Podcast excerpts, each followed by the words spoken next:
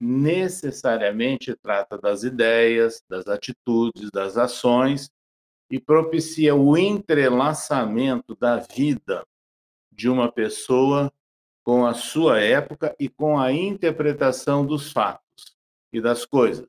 Então, é parte de construção de um trabalho de vida. Sinto-me profundamente feliz por haver participado dessas buscas naqueles dias já longínquos da minha e da sua juventude. Esse livro, por certo, será um documentário. Principalmente, eu diria que a cereja em cima do bolo da obra é os bastidores do espiritismo. E ele narra acontecimentos que se deram nos porões do espiritismo e que trazem profunda relevância e até para a nossa compreensão do espiritismo ou pelo menos daquilo que deveria ser o espiritismo. Dando-nos uma linha a ser seguida quando queremos conhecer o movimento espírita verdadeiramente. É um trabalho muito especial e que eu recomendo a leitura. E nesse livro, César nos traz a sua larga experiência. Isso é muito bom para todos nós que somos aprendizes. Perry também é um aprendiz.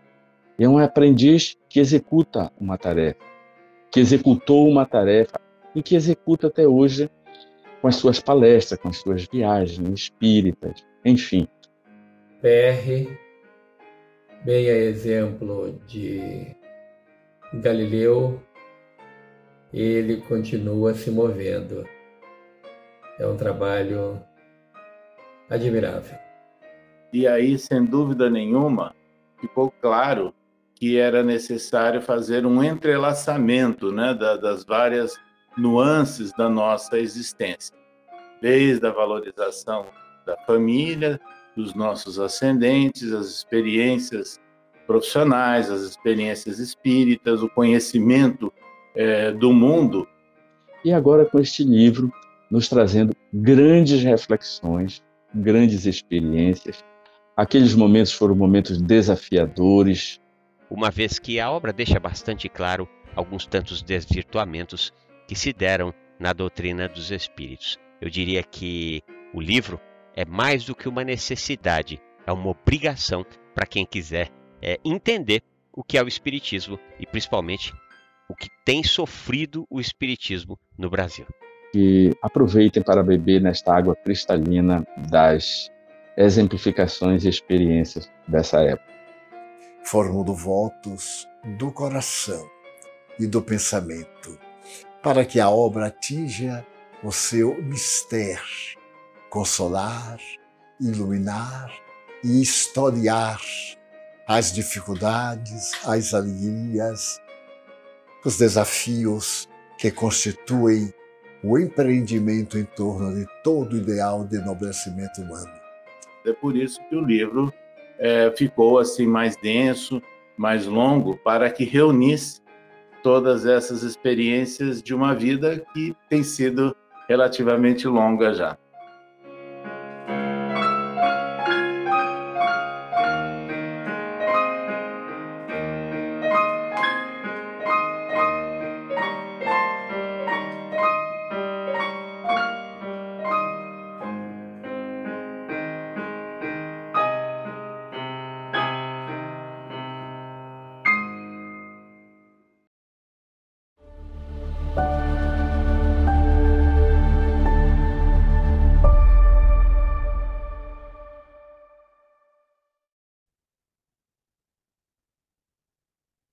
Bem, meus queridos amigos e irmãos, muito boa noite. Como acontece todos os sábados, estamos aqui com um programa de entrevistas, já a cada sábado um programa diferente. Hoje, como acontece todo segundo sábado do mês, temos o programa Memórias e Reflexões. O programa é, teve origem através dessa obra que o César Perry de Carvalho me presenteou, eu li a obra com muito gosto e propus a ele é, fazermos um programa, porque aqui tem as memórias do César Perry, mas tem as memórias do movimento espírita do Brasil, né? ele que viveu a cena por dentro desse movimento. Né? Então, mês passado não gravamos porque eu me encontrava adoentado, né? E estamos retomando aqui, um prazer imenso, né? Pessoal, os programas, temos os programas semanais, né? Todas as 20 horas, no domingo de Bezerra de Menezes com Luciano Clay, na terça o de Hermínio Corrêa de Miranda com a filha dele, Ana Maria Miranda, na quarta o programa Resenha Literária com Silvio Mariano, não é? pesquisador e documentarista, programa sobre livros, e na quinta o programa O Metro que Melhor Mediu Kardec, sobre Herculano, com a filha de Herculano, Dona Heloísa Pires. Não é? Quatro programas semanais, e temos esses mensais que acontece sempre às 20 horas, toda semana, mas cada sábado um programa diferente. Então, todo primeiro sábado, o programa sobre Leon Denis, conversando aqui com Charles Kemp. No segundo sábado, esse programa com Perry. No terceiro sábado, o programa Portfólio Fontes Primárias, documentos da época de Kardec, com Adair Ribeiro, o querido curador do Museu Acol, Allan Kardec Online. E no último sábado, quarto sábado, temos o programa O Eco da Imprensa Espírita, com Leonardo Marmo Moreira, articulista da revista Reformador e o Consolador, um programa onde repercutimos o que sai na imprensa espírita do Brasil e do mundo. Né? Então, oito programas. Mas vamos dar início. Né? Eu estou com saudade do Sr. César Perry, né? uma saudade grande. Vamos iniciar elevando o pensamento a Deus, agradecer ao nosso Pai de bondade infinita por mais essa oportunidade que a vida nos oferece de nos defrontarmos com a história, a memória, principalmente de algo tão caro às nossas vidas como espíritas, a memória, a história viva do espiritismo através de um dos seus personagens mais marcantes, nessa quadra em que vivemos. César Perry de Carvalho, ex-presidente da FEB e da UGE.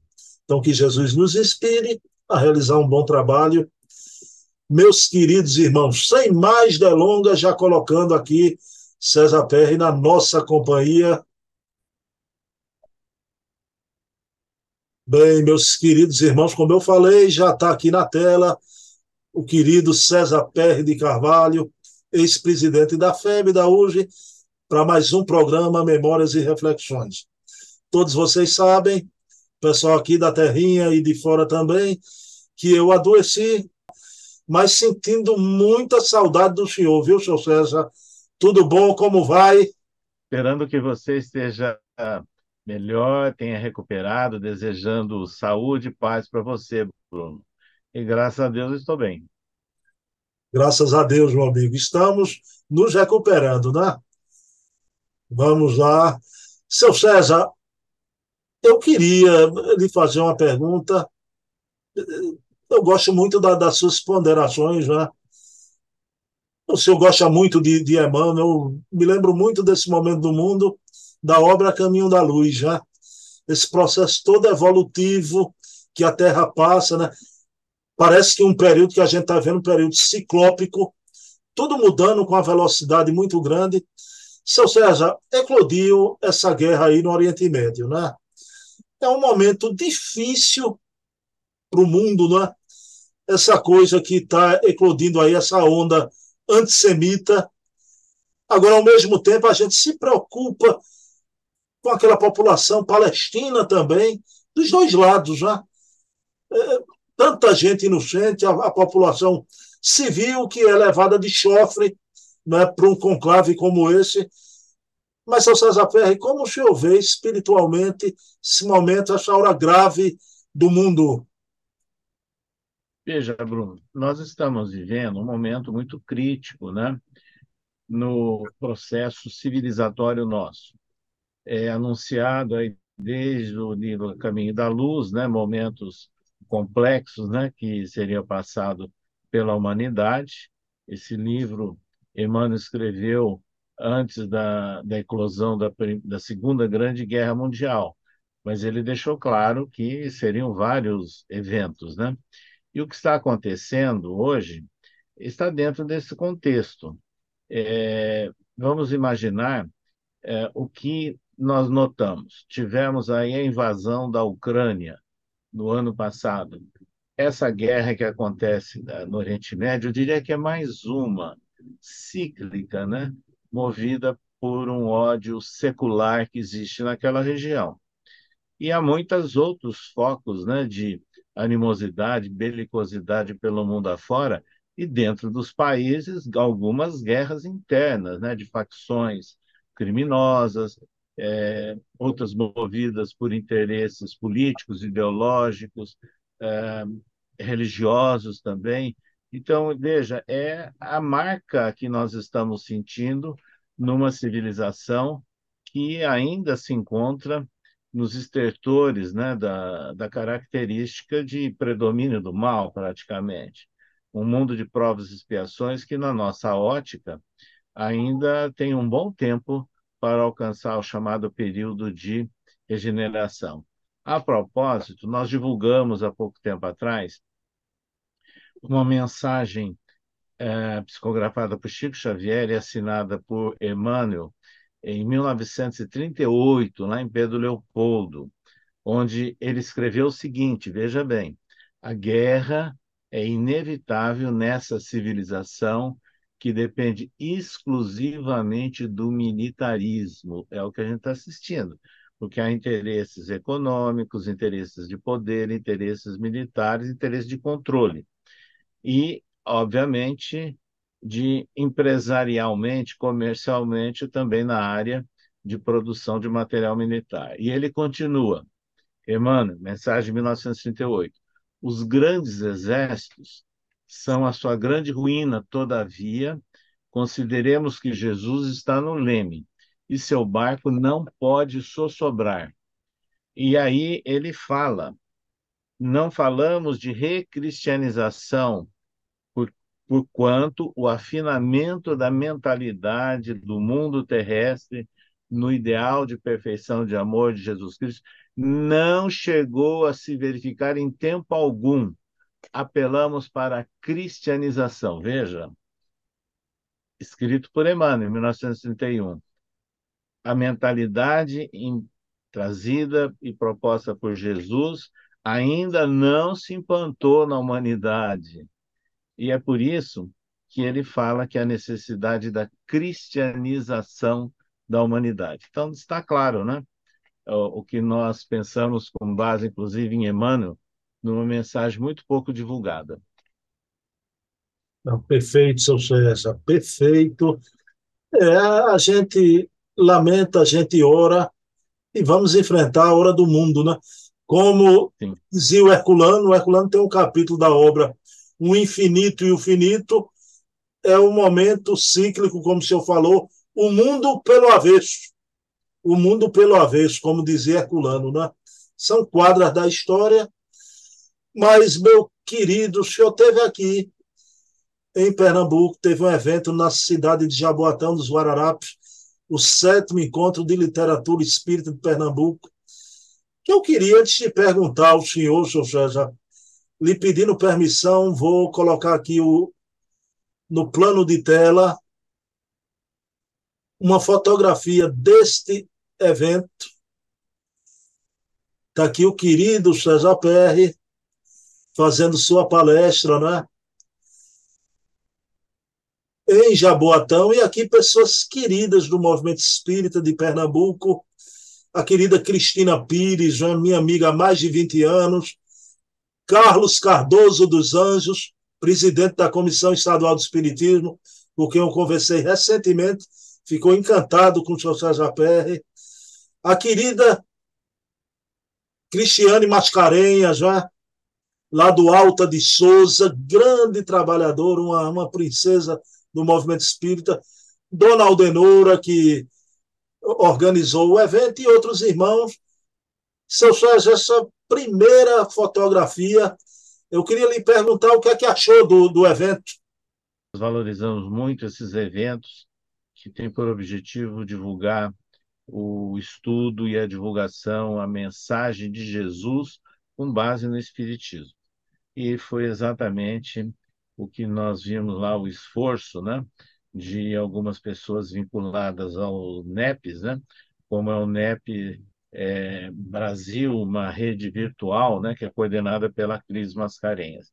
E foi um momento de conhecer mais alguns amigos e de reencontrar outros antigos companheiros. Foi realmente um momento bastante significativo, né? fraterno para nós. Bom, mas eu não poderia também, seu César PR, deixar de trazer aqui para os amigos né, essa fotografia aqui também do Jefa, em Piedade, seu César teve em Piedade, os queridos Alisson Guedes, amigo nosso também, Cris Mascarenhas, né? Seu César PR me permita, fraternalmente, viu? Eu digo que é os olhos mais lindos do movimento espírita pernambucano, viu, seu César? Os olhos da, da Cris Mascarenhas, né? Querida Cris, o Alisson é um dos melhores oradores espíritas aqui de Pernambuco, né? Muito sério, muito correto. E lá no Jefferson, seu César, como é que foi a coisa? Foi ótimo. Aliás, foi a terceira vez né, que nós estivemos fazendo palestra no Jeffa. É, que já conhecíamos, inclusive, uma das dirigentes e fundadora que estava lá presente, e aí tivemos também agora a felicidade de vir a conhecer o Alisson, com quem conversamos bastante. Então foi também um momento assim muito é, significativo, né? Esse nosso retorno neste ano ao Jefa ali em Piedade. Bom, então deixa eu trazer aqui um aperitivo, né? Pessoal, em agosto do ano que vem, o César Perry vai voltar, dessa vez para um evento aqui em Recife, né?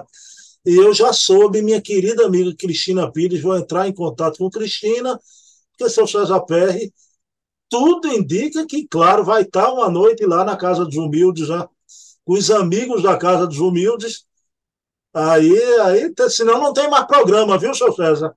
Se não for na Casa dos Humildes, a gente para o programa, viu?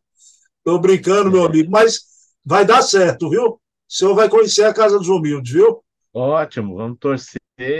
Estaremos aí de volta, né, em 2024. O senhor bebeu a água de Pernambuco desde a sua lua de mel, né, no hotel aqui, é, em Boa Viagem, né? Sim.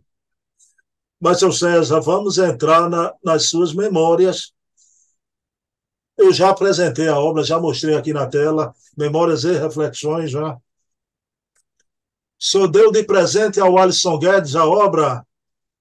ah, sim, ele, ele recebeu. Ele recebe todos os vídeos do nosso programa, né, Alisson? Passo tudo para ele, viu? Então tá aí.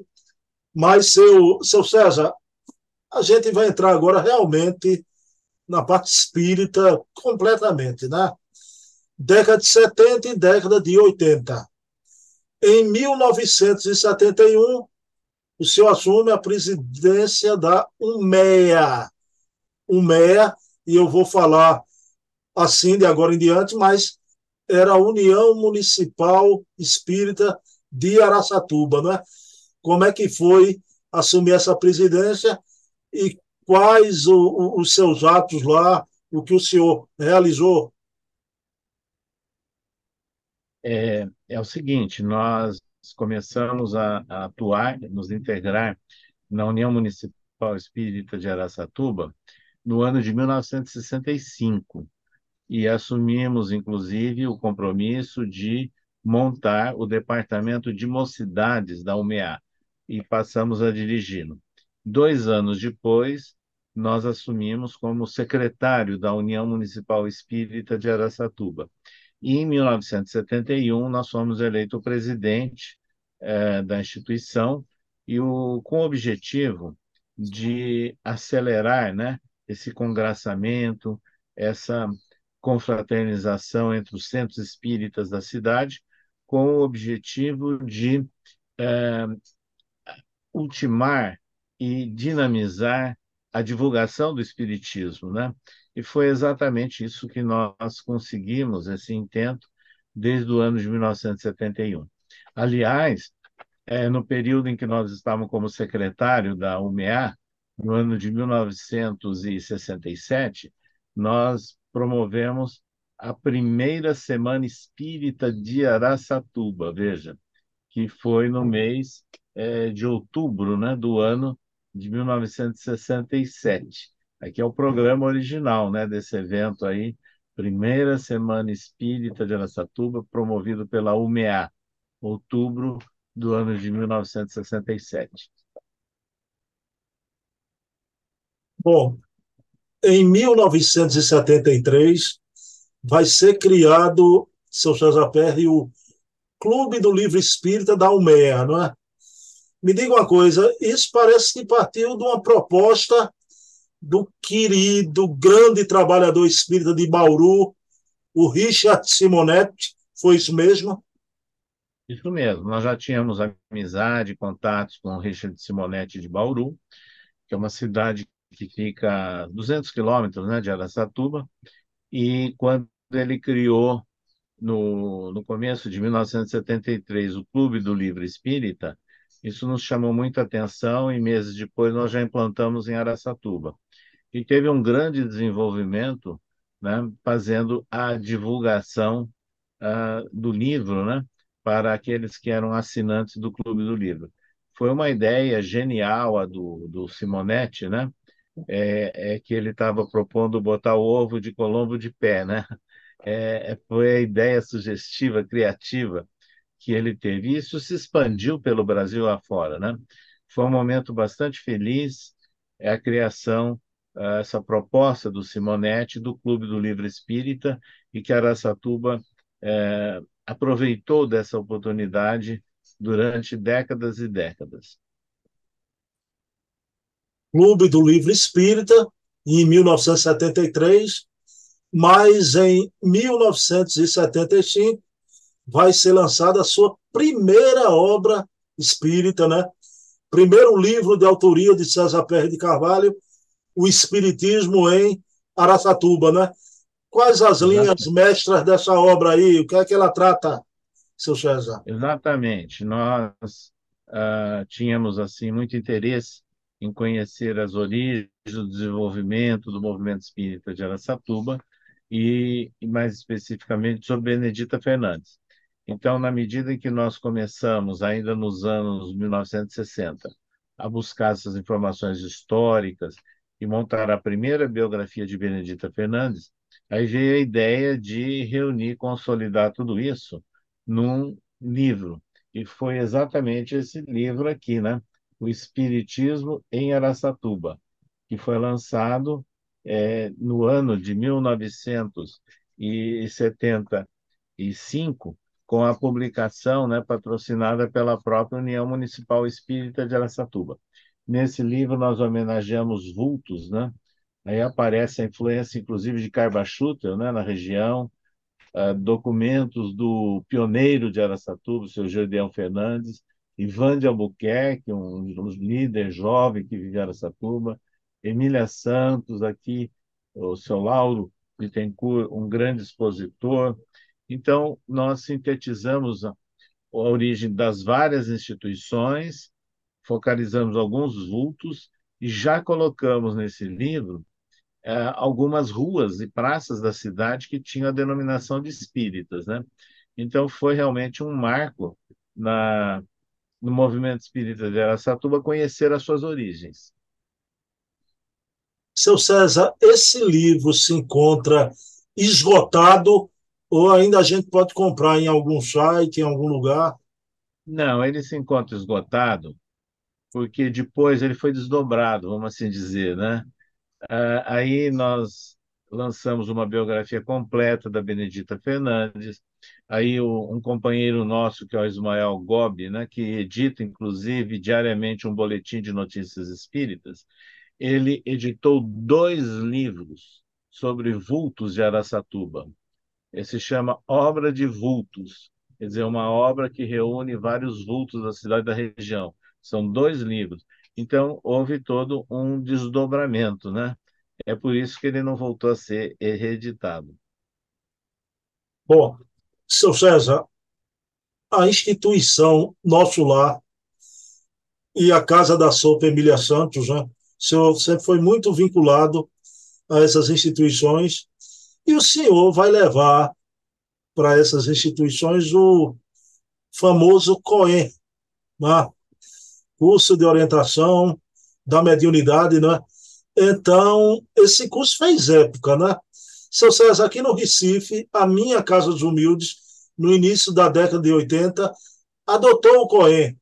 Só que aqui no Recife foi um momento de controvérsia, porque houve até uma reação na época. A FEB, lá da década de 70, não gostava quando apareceu o COEM, é? as federativas estaduais também, mas era, na opinião da gente, era um curso de orientação à mediunidade muito bom, a gente implantou, e mais tarde eu tive é, a alegria de entrevistar João Donha, João Vendrano Donha, do Paraná, e Donha me contou que ele foi um dos fundadores lá também, na implantação do COEM. Não é? Aí, seu César, como foi? Eu vou perguntar ao senhor, Araçatuba, uma cidade do interior, na época, houve alguma reação, mas o senhor tomou conhecimento que o movimento espírita organizado ficava meio assim com o COEN, não é? E me diga uma coisa, qual foi o desdobramento? A partir daí teve caravanas de, de encontros de mediunidade, né? muita coisa. Né? Como foi a implantação do COEN? Pois é, Bruno, você fez referência a um contexto que é real. É, no final dos anos 1960, começo dos anos 1970, a revista Reformador, órgão oficial da FEB, publicava continuadamente é, textos né, contrários à montagem e propostas de cursos, né? E várias federativas seguiam essa orientação. Não era o caso de São Paulo. A USE sempre teve uma posição autônoma e ela já desenvolvia propostas de estudos. E no nosso caso, a mesma coisa. É, estávamos interessados em conhecer melhor uma proposta de curso que se adequasse às necessidades práticas reais da casa espírita. E isso nós encontramos na proposta do COEM, que é uma sigla, né, Centro de Orientação e Educação Mediúnica, que foi desenvolvido pela, por uma equipe do Centro Espírita Luz Eterna de Curitiba, cuja liderança era o Dr. Alexandre Sec, o Dr. Célio Trujillo Costa, o Ney Albach, o Neuto Albach, esses quatro é que foram os idealizadores e que montaram a proposta do COEM. Realmente, o João Donha, que coincidentemente viveu em Aracatuba na juventude dele, ele, ele participou também dessa primeira etapa do COEM lá no Luz Eterna de Curitiba. Nós conhecemos a proposta, nos interessamos, fomos a Curitiba acompanhar um desenvolvimento de reuniões de estudo teórico, prático do COEM, e essa foi a característica que nos chamou a atenção, porque ele ia levando concomitantemente o estudo e o desenvolvimento teórico e prático, né? E a partir daí nós levamos a proposta ao Centro Espírita Luz e Fraternidade, do qual eu era vice-presidente, e houve aceitação e implantamos no mês de janeiro de 1974 o COEM no Centro Espírita Luz e Fraternidade, que era ligado à Casa da Sopa e era ligado à instituição Nosso Lar. O que eu quero destacar? O COEM lá de Aracatuba foi o primeiro COEM do estado de São Paulo. Foi a primeira cidade, o primeiro centro que implantou o COEM no estado de São Paulo, foi ali em Aracatuba. Depois surgiram vários, inclusive no Centro Espírita é, Batuíra, né, de São Paulo, um centro tradicional, em Santos e muitas outras regiões. E, e nesse primeiro COEM lá do centro, veja o que nós fizemos. Eu era presidente da União Municipal Espírita também. Então, nós convidamos representantes dos outros centros para irem também acompanhar e frequentar esse primeiro curso que estava sendo implantado em Aracatuba. O que, que aconteceu depois? Ele se desdobrou. Então, não só o nosso centro fazia o COEM, como quatro outros centros passaram a implantar o COEM também em Aracatuba. A partir daí, houve tanto interesse que nós estávamos promovendo palestras e convidando o doutor Alexandre Sec, o Célio Trujillo Costa, e aí nós tivemos a ideia de promover a primeira jornada sobre mediunidade. Foi no período de carnaval do, do ano de 1976, lá em Aracatuba, e nós convidamos a equipe do Centro Espírita Luz Eterna de Curitiba. Houve presença de representantes de centro de várias regiões do estado de São Paulo. E o que aconteceu depois? Ele se disseminou mais ainda pelo estado de São Paulo. Então, vejam, foi um momento assim marcante, né? A introdução do COEM Aracatuba e a sua disseminação pelo estado de São Paulo. Mas, seu César Perry, olhe, eu gosto muito de um programa da Rádio Boa Nova, porque é um programa sui generis, né? que é o programa Espiritismo e Segurança Pública. Foi realizado em Araçatuba em 1980 o primeiro encontro dos delegados de polícia espíritas do estado de São Paulo, senhor César. Foi isso mesmo? Isso mesmo. Foi uma promoção da União Municipal Espírita de Araçatuba, do então Conselho Regional Espírita de Araçatuba, e que nós uh, tínhamos no centro lá alguns delegados de polícia que eram espíritas. E aí, conversando com eles e convivendo contatos que nós tínhamos do movimento espírita, tivemos a ideia de promover em Aracatuba esse primeiro encontro de delegados de polícia espíritas do Estado de São Paulo, que foi realizado em maio de 1980. E como convidados, Deolindo Amorim, né, que tem um livro né, é, sobre esse tema, é, ele morava no Rio de Janeiro, Mário da Costa Barbosa, que era um profissional da área de serviço é, social, bastante conhecido na época no movimento espírita, e, e compareceram delegados de polícia da cidade e da região, Agora, o detalhe: houve o apoio da Prefeitura Municipal de Aracatuba, da Câmara de Vereadores de Aracatuba, da Delegacia Regional de Polícia de Aracatuba, vinculada ao governo do Estado. Houve manifestação, inclusive, de órgãos vinculados à Secretaria de Segurança Pública do Estado de São Paulo. E nós temos toda essa documentação. Então, isso foi muito marcante e foi, inclusive, bem divulgado depois, né? E, e também a notícia saiu no Anuário Espírita, né, do ano de 1981, uma reportagem sobre o evento. E lá nós divulgamos pela primeira vez uma mensagem psicográfica de Divaldo Pereira Franco, assinada por Benedita Fernandes, que é intitulada Cruzada de Amor, chamando atenção para que não haja desrespeito e violência à criança. Então foi realmente um evento assim muito significativo, Bruno. Bem, eu, a gente está mencionando aqui o, a segurança pública, né? delegados e polícia, mas o movimento espírita também né? é, é, é conhecido por ter a cruzada dos militares espíritas também, né? Então, de, de, tão grata memória, né? Mas, seu César Ferreira, o Divaldo Franco, em 84, vai receber o título de cidadão araçatubense, né?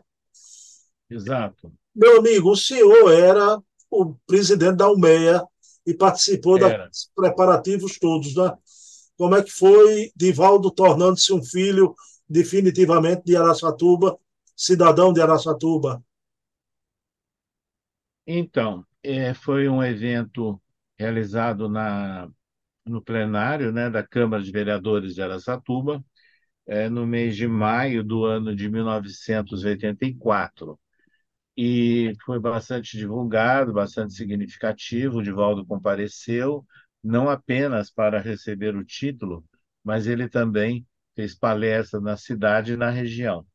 E na época nós entregamos a ele, numa, na, na solenidade, um opúsculo que nós montamos encadernado com todas as matérias relacionadas com as vidas anteriores dele, Aracatuba, mensagens que ele havia psicografado em Aracatuba. Então, até ali era um histórico, vamos assim dizer, né, do, do que é, Divaldo havia participado, havia presenciado junto ao movimento espírita de Aracatuba. Então foi bastante significativo o evento.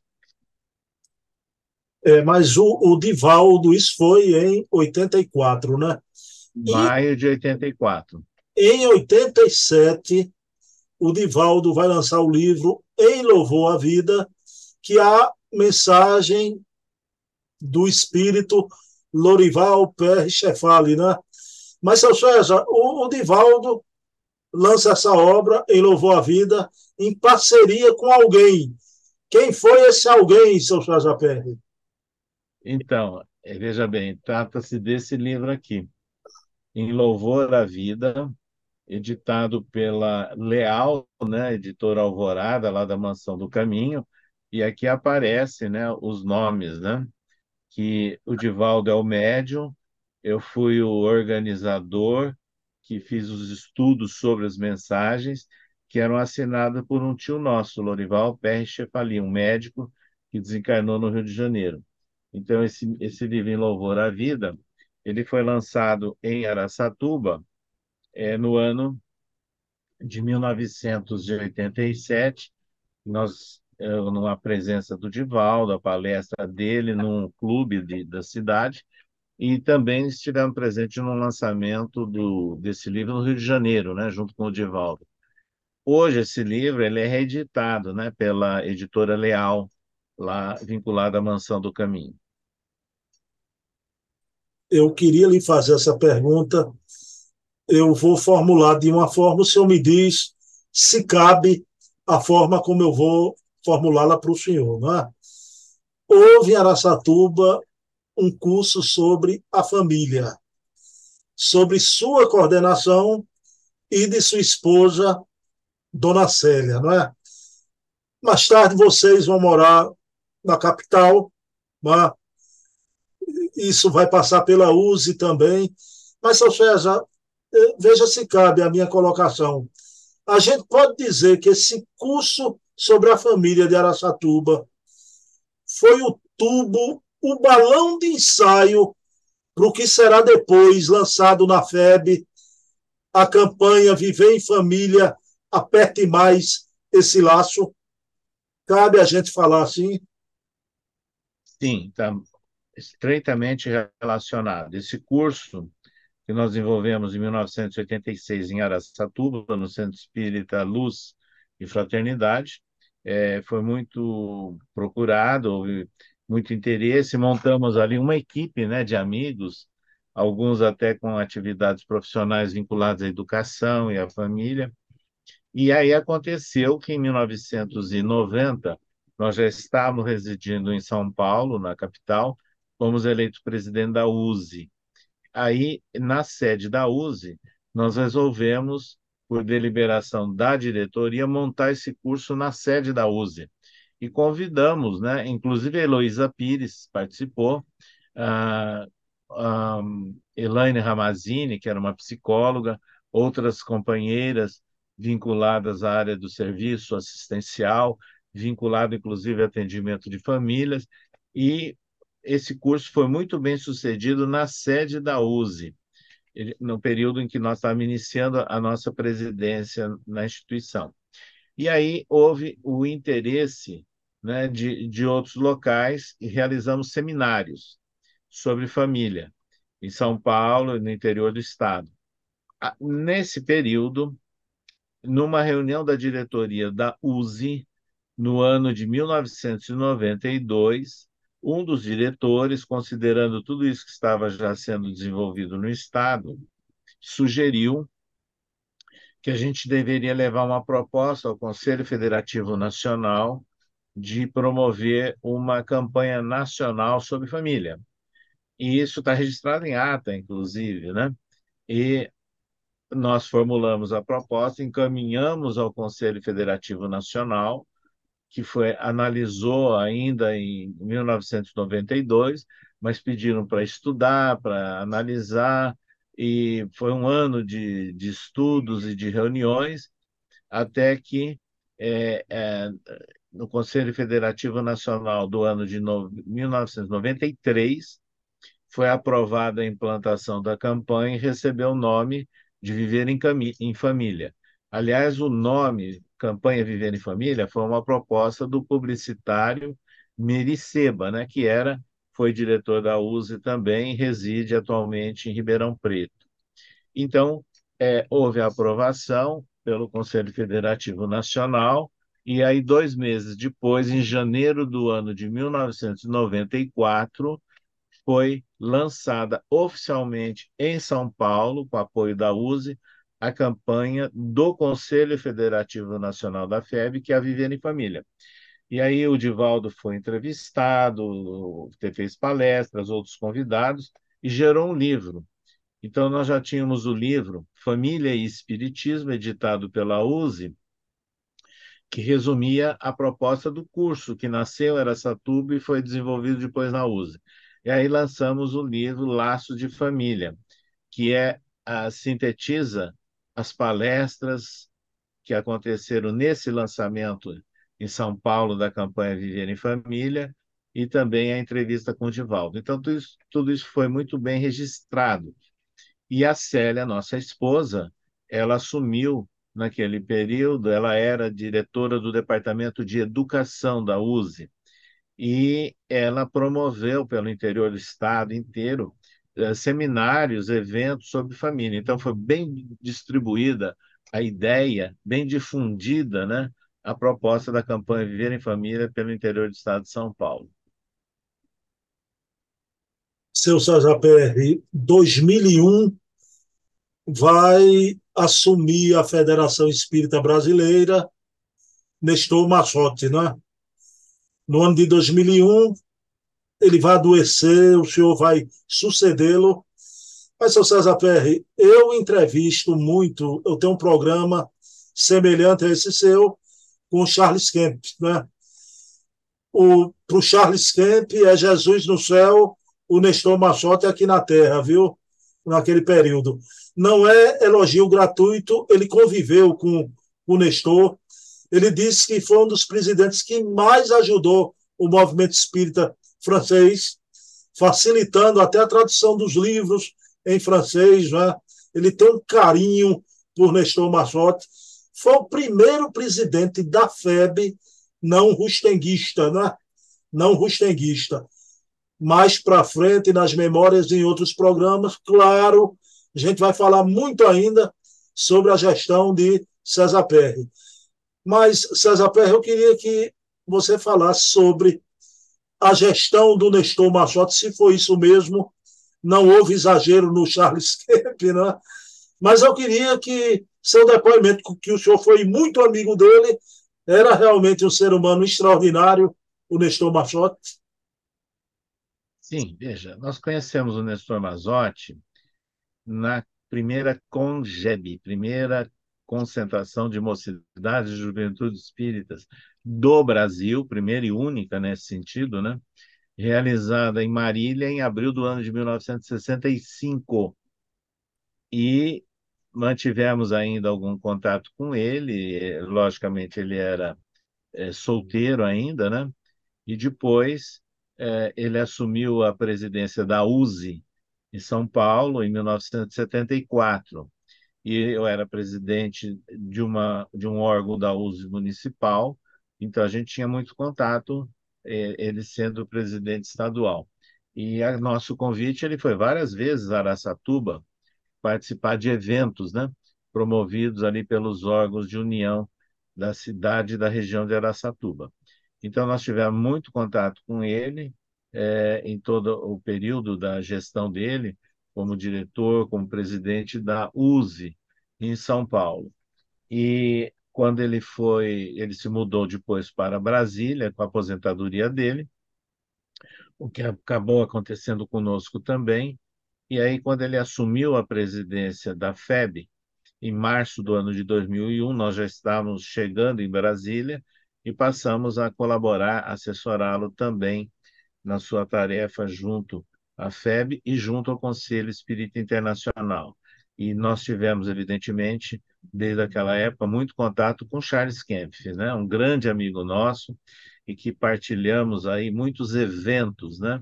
é, pelo, por vários países, no auge do movimento do Conselho Espírita Internacional, com a liderança do Nestor, e depois sendo dirigido pelo próprio Charles, e também nós estivemos sempre próximos e colaborando.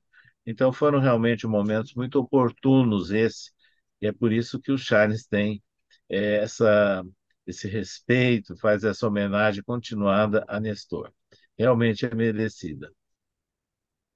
Bom, então, pessoal, chegamos ao fim de mais um programa.